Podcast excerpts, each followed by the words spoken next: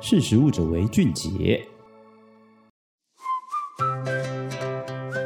听众朋友，大家好，我是实力媒体的采访编辑张语屏。我在六月十号的时候呢，本来想要去了解一下所谓芒果界的爱马仕或者是香奈儿这样的一个分级蛮高等的这样的一个产品哦，叫做蜜雪芒果。本来想要去了解一下它的一个生产状况，还有它的整个果农它所呵护它的一个过程哦。我刚好因为那个时候并没有丰收，那我的焦点就把它放到在果园里面另外的一个愈合包的果园。那我相信听众朋友如果有在追踪或者是收听我们的节目，其实已经了解到我在愈合包整个或者是在荔枝上面有做了蛮多的一个介绍。那今天让大家歇息一下，我今天比较不是着重在这个愈合包本身，我的焦点是在它的套袋哦。它的套袋其实是我们一般消费者并不会去关心或者是不会了解到的这个一个过程哦。它其实是在友善农业里面蛮重要的一个角色啊。怎么说呢？它的主要功能其实就是让果实在准备成熟的时间点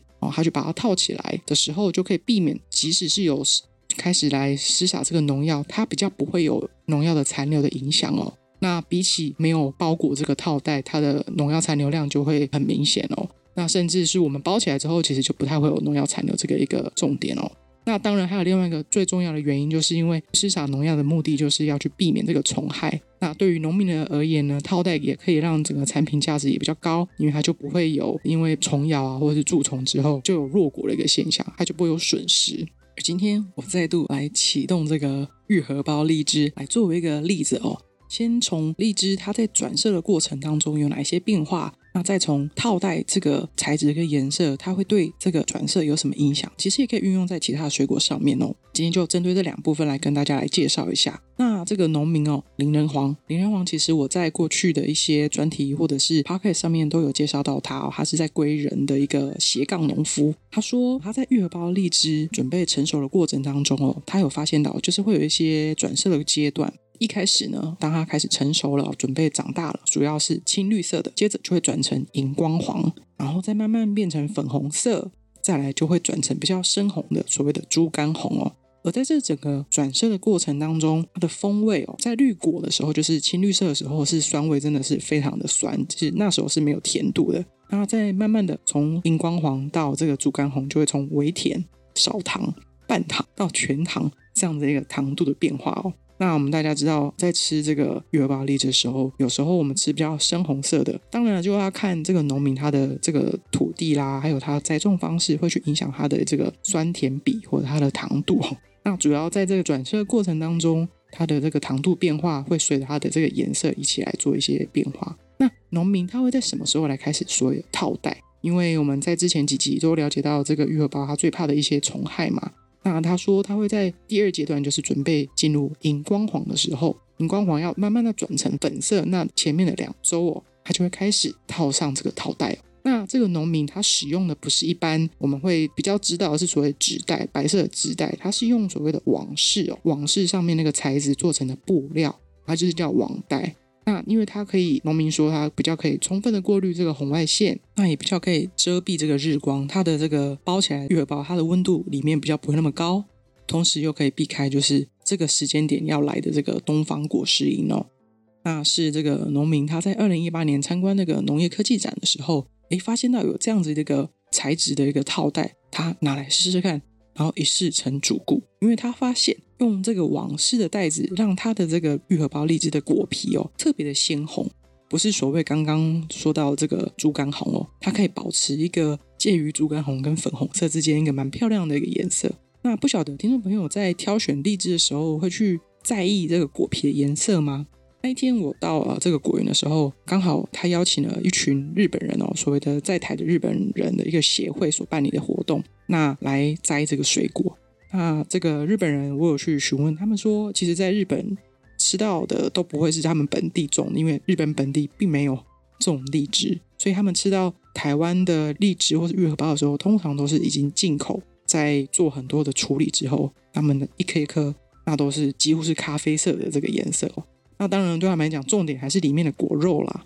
只是没有想到，哎，居然还有这么漂亮的一个果皮。而在台湾，我们就比较可以知道说，哎，荔枝它的本来新鲜的颜色应该是什么样子。只是当我发现到，哎，这个农民他用这个网式套袋所包起来的这个玉荷包荔枝果皮，真的颜色蛮漂亮的哦。那我在选购上面，如果有这样的颜色，我可能啊会去挑选这样子颜色的一个果皮。不过重点，它还是要好吃嘛。那我就针对这个网式套袋呢，我另外呢询问了农委会啊农业试验所的凤山分所的一个研究员，他叫方信雄。这个名字其实大家应该也算是耳熟能详，他就是那个意外发现这个绿色灯泡哦对于阻隔这个害虫，它去来侵扰这个荔枝的一个农科技的一个发现哦。他好像是颜色达人一样哦，他曾经在二零一五年哦就发表了一个研究哦，这个名称叫做。不同套袋材料对玉荷包荔枝果实着色与农药残留的影响啊，而在那研究报告里面哦，啊有主要的一个结果，它的水果套袋的这两大功能呢，其实就是能够协助果实调整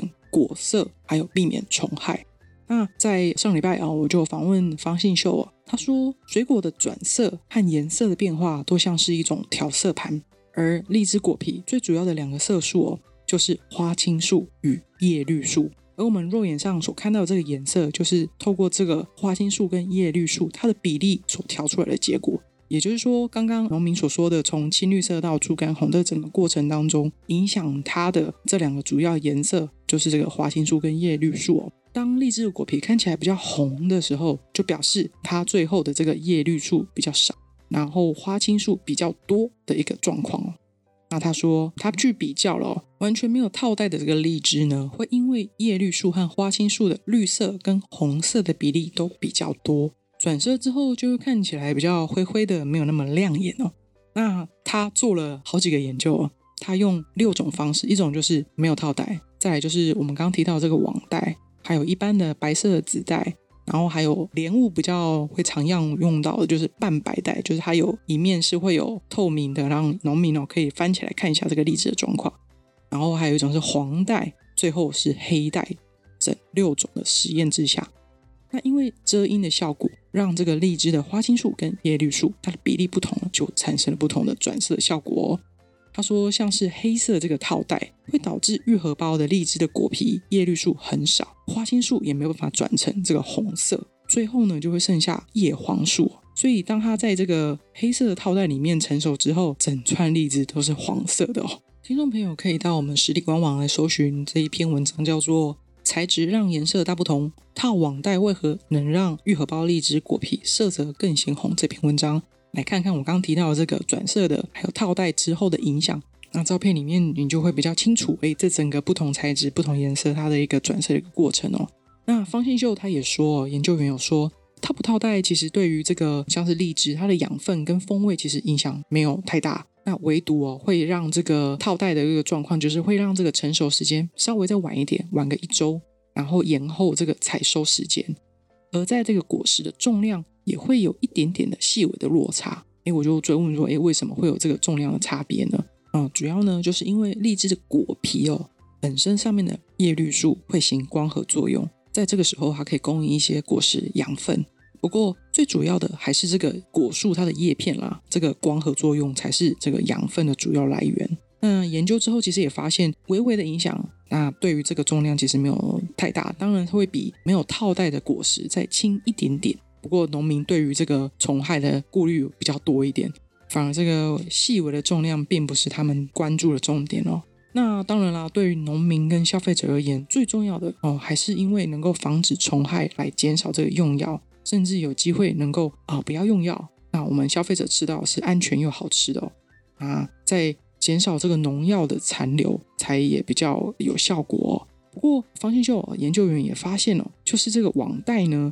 就是我们刚提到这个农民使用这个网袋，会因为网目的大小，或者是刚提到半白袋，它有时候会有所谓的上蜡跟没有上蜡。那有一些农药，它的残留的时间，它的那个消减的速度会比较慢。在他研究的时候，其实有发现了有微量的检出。不过，研究员也解释说，这个检出的数值都已经算很低很低了。如果时间再稍微拉个长一点，他的研究也许就会发现，哎，其实也没有残留了哦。呃，人工套袋哦，其实影响最多的哦，就是农民他要付出很多很多的心力跟人力哦。你想想看，要把一串串的荔枝要一一套袋上去，那一棵树里面有这么多串的荔枝，如果说对于整个农园哦，哇，要拿着梯子爬上爬下，然后一一的在大太阳底下这样去套袋。其实人力成本相当相当的高哦，所以有时候我们买到荔枝也许比较贵一点，是因为它也把这个人力成本也算进去了。不过如果因为这个套袋的材质而产生比较漂亮这样的颜色，房信秀说这个是顺带的优点啊，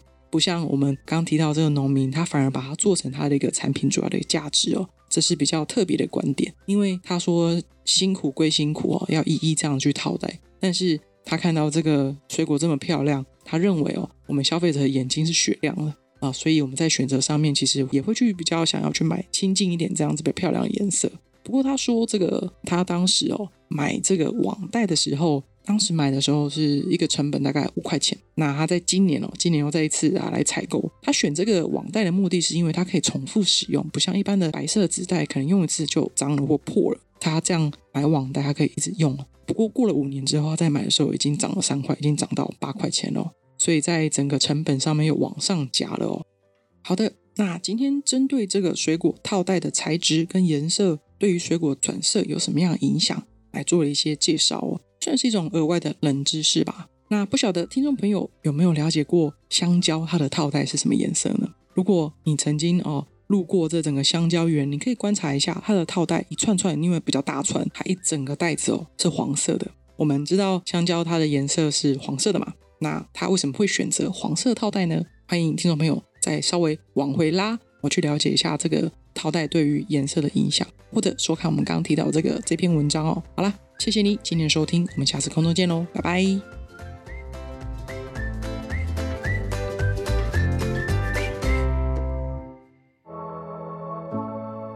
识食物者为俊杰。